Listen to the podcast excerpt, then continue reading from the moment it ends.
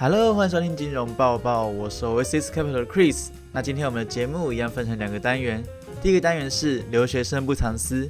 本集的留学生不藏私邀请来自波兰华沙电影学院的 Yami 来到我们的节目。Hello，Yami。耶，Hello，Hello，Hello，我叫 Yami。先请 Yami 跟我们的听众介绍一下自己的背景吧。那，我来自华沙电影学院导演系，我是 International Student 的 Department。我们科系的同学都是国际生，然后就来自世界各个不同地方的同学。那为什么 Yami 你一开始会选择到华沙电影学院攻读导演？因为我女朋友在欧洲读书，所以我就想说，那我就跟着过去。然后，因为我不太想要学一个新的语言，这点蛮重要，所以我就想说，那我要看就是有没有一样电影可惜也是用英文授课。所以那时候就大概看到也没有很多人，因为大部分他们这边欧洲的电影学校都是要学他们语言。所以挑选下来，那时候符合我自己自身状况，应该就是大概三四件、四五件。再加上我那时候申请申请完，那时候看他们网站，他的网站是写说这所学校是中 practical，就是实作的部分。我自己想说，我可能大学不是本科系的，所以就想说，那我想要接下来的话，继续去一个实作比较强。其实我看到这所学校的，我们有个叫 show reel 的东西，就是他会把过去可能学校这一年的所有学生的作品，把它汇集起来、剪辑起来的一个合。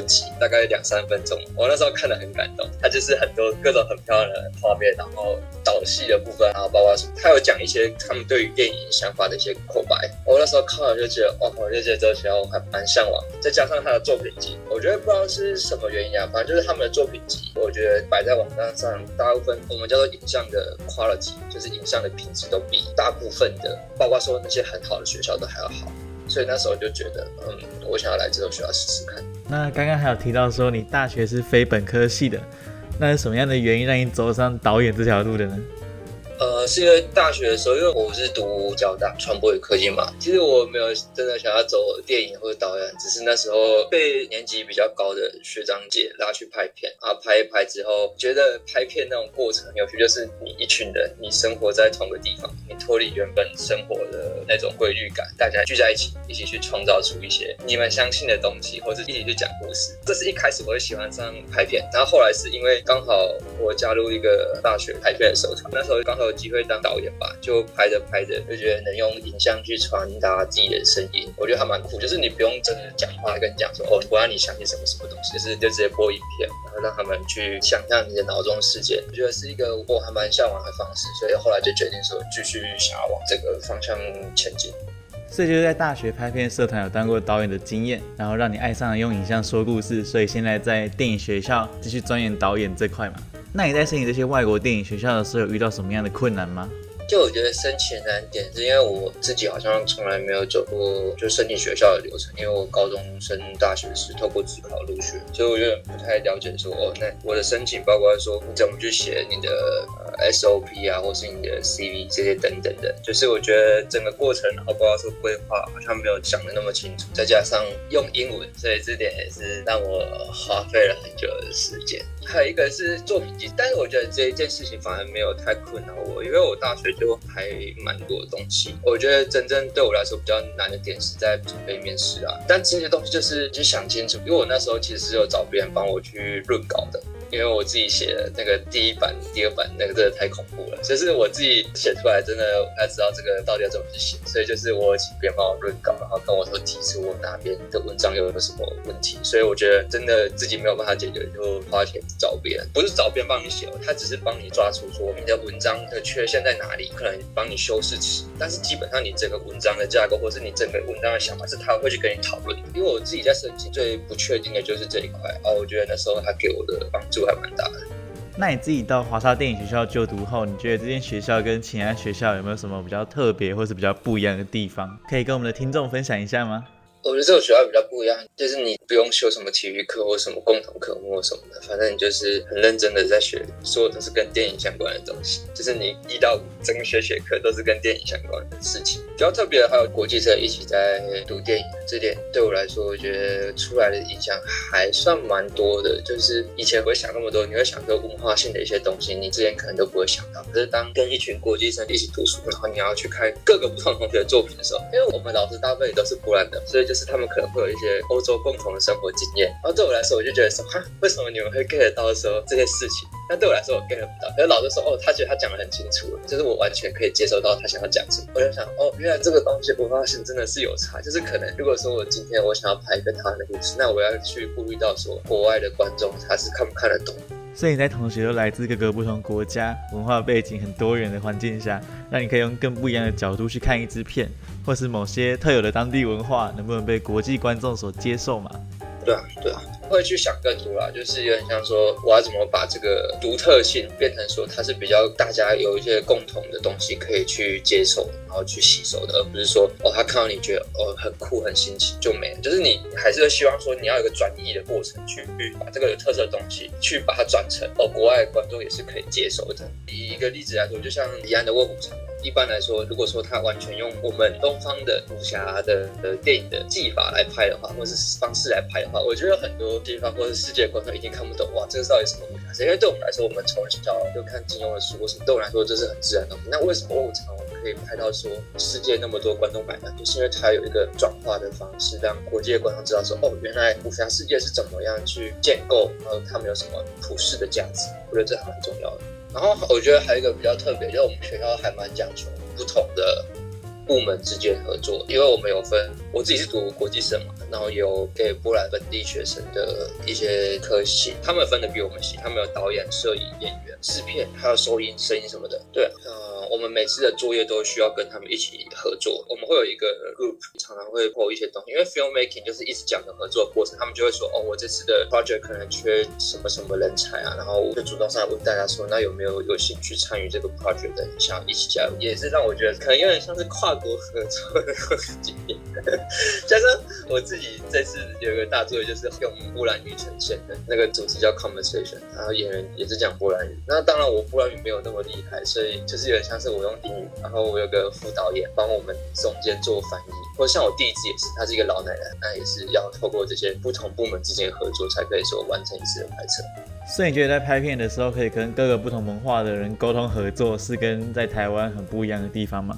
对，因为我觉得台湾来说，基本上你会接触到都还是台湾。就是今天真的你去一个你完全不熟悉环境，因为这点其实还蛮困难。就是一般来说我们在拍片，如果说我还没遇到困难，我在台湾的话，我导演我可以自己想办法去解决这些问题。但今天呢，可能我波兰语不同，那我要怎么去解决？那我可能就要去仰赖说制片，他可能是波兰本地的学生，他可以去很快的帮我去理解说这个地方有什么资源，或者是这个地方有什么管道可以去用。因为像我们就有去拍一个这边的墓园。那墓园，我去讲，我会觉得那种东西就是有点奇怪，但是他们就可能他去个讲一天，而且我们是在华沙最大墓园拍，我就觉得有一些东西还是要跟着当地的学生合作，那你才会得到你想要的一些场地。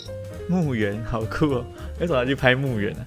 他们墓园很呃，我先讲为什么我会去想拍墓园好了。那时候是突然万圣节那一天的，有点像我们的清明节，他们会去他们的墓园扫墓，然后那天是他们的国定假日，所以我那时候觉得蛮新奇的吧。就是我去，然后他们就会点玻璃的那种灯，然后很多花束什么的。墓园哦，就是整片都是那种火光漂亮，很像我们的元旦点灯的那种感觉。而且我觉得他们墓园不像我们的墓园，没有一个很明确的走道或是很方正，他们的是很方正，在市区，所以平时如果说你你想要去纪念一下你的家人，你是可以随时，比如说我今天可能下班。我就搭大众运输工具，可能五到十分钟就到那边，然后去纪念那个人，帮他献束花，或是去点个灯这样子。那我到时候就觉得，这种我们对生命的意义来讲，我觉得是蛮特别的。就是对我们来说，我们好像是都只有亲密的时候才想说，哦，好，我要去找那个家族的聚一聚什么。可是他对他们来说，这好像是很日常的事情。然后那时候我就在万圣节那天就去拍嘛，很想看看那个画面都是这样。然后去看到，我就很少拿起手机来拍，很直接的去感受说，哦，他他们去纪念的人的那种心情，就决定来拍。关于墓园的一个故事，就是关于一个老奶奶去墓园纪念一个她的亲人或者是一个朋友这样子，很简单的一个故事。嗯，是记录在墓园那边发生的故事吗？应该也不是说算记录，有点像是我想要去重新用剧情的方式去表达，或者是去渲染那样的情绪。因为那时候我觉得对我来说，我那时候去那边，我不认识纪念的那个人，我也不知道他纪念是谁，可是我会感觉到我被有点感动，就是有点 touch 到我的那种情绪吧。所以我就想说，我想要在我这支影片中，我也去单纯的、很单纯，就是我也想要让看到我这支影片的人也感受到同样的情绪，就这么简单。所以我就决定诞生这个故事。就是你刚刚有提到过的，用影像来说故事吧。我觉得波兰的墓园跟台湾的墓园真的听起来很不一样。毕竟墓园在华人的文化里算是比较禁忌的地方，但在波兰来说相对比较开放嘛。那两边在文化上真的是非常的不同。亚米，你刚到波兰的时候，不管在文化上啊，或是生活上啊，有没有什么比较不习惯的地方，或者是呃让你比较印象深刻的地方呢？其实我来第一天就还蛮印象深刻。我来那时候，因为我刚下飞机，我就是直接搭类似像 Uber 这种去宿舍。刚下飞机我就很兴奋，想去找人讲话。我就问那个司机说：“哎，你会讲英文吗？” 然后他就说：“我不会，我只会讲俄文。”就是好像这边蛮多是那种比较东欧这边来，所以就是他们有一些啊会讲的语言，反正不是英文，那可能是俄罗斯文。而且俄罗斯文其实跟波兰文好像有一些些相近。对，所以那时候我就说：“好，那我就不讲嘛。”然后就接下来我就到宿舍，因为那时候我有跟学校的人先联络说，因为我们是十月初开学，他就建议说，因为波兰那时候防疫政策不确定会怎么更改，所以他建议我前两个礼拜到。结果呢，我发现我是最早到，没有人不像我那么早到。他是跟学校配合的宿舍，所以就是那个管理员完全不会讲英文，我就在那边跟他用翻译机光填入住的表格，我就填了快一个多小时。对，然后就填完。好，再进去。而且因为我住的地方其实不是很市区的地方，它其实是离市区有一点距离的，而且心很累那种感觉。然后就肚子饿，就想说好出去买东西吃，就走到当地的一个超市。那时候有点像外国人，大家全部都是感觉像波兰当地的，因为可能我住比较远的地方，然后就全部都听到周遭全部都是听不懂。你就觉得你走进去那间超市的时候，所有人好像都看到对，然后刚好又看到一个很东亚面孔的人，然后就觉得哇，有点特别。被关注那样子的感受，对，就很特别。一到波兰就遇到语言障碍，听起来是有点悲伤。那接下来应该有比较克服吧？对啊，对啊。想知道亚米在波兰当地的留学生活，还有遇到什么样特别有趣的事情？那我们就等到下一集金融报报再跟各位听众分享。谢谢亚米。好，谢谢大家，谢谢 Chris，很开心能够跟大家分享我的一些波兰经验。在听完亚米的分享后。我们现在马上进到第二个单元，市场更新。在这个单元里，我们将会更新上一周最新的市场资讯。那我们邀请到 Oasis Capital 的 Max 来跟我们更新上一周三月二十八号到四月一号的市场资讯。大家好，我是 Oasis Capital 的 Max，现在要为各位带来上个礼拜三月二十八到四月一的市场更新。以下市场更新资讯由 Jeans Global 提供。首先是美国股市的部分，道琼指数与 S&P 五百指数在第一季结束时分别下跌四点六 percent 和四点九 percent，纳斯达克则下跌九 percent。由于美国政府债券的收益率飙升，使美国股市在上周五收于高点。三月份，美国主要指数全部上涨，S M P 五百指数上涨四 percent。美联储加息、通货膨胀和持续的乌俄战争导致股市艰难的季度，但现在正在反弹。国际油价在四月一下跌至每桶油一百零四美元，本周下跌十一 percent，这是自二零一一年以来最大的一周跌幅。拜登从美国战略石油储备中释放了一点八亿桶石油。再来就是美国就业市场的部分，从美国三月。份就业报告可看出招聘力道的强劲，随着更多的工人求职，劳动力市场快速增长。三月份雇主增加了四十三万一千个工作岗位，些微低于预期，失业率降至三点六 percent，接近新冠疫情前的水平，为近五十年低点。休闲旅游和酒店业反弹，增加了十一万两千个工作岗位。今年美国经济增长可能达到三 percent。接着是云端技术新闻，五角大厦将在十二月之前授予高达九十亿美元的云端计算合约。HP 以十七亿。美元的价格收购了混合工作场所产品制造商 Poly，将投注心力于 WFH 以及混合工作场所产品上。云端计算收入预计到二零二七年将翻一倍。云端和网络安全公司更紧密地联系在一起。Google 以五十四亿美元收购 Mandiant。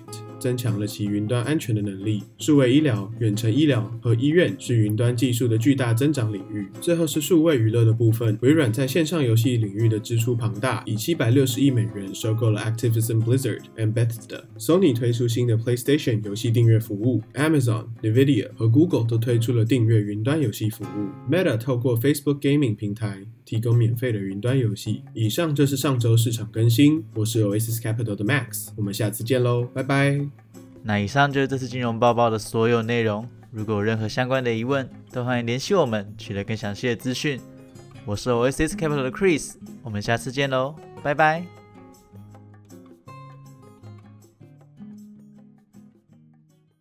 提醒：投资风险，每节目非常善更新，仅供参考，不代表本公司投资观点。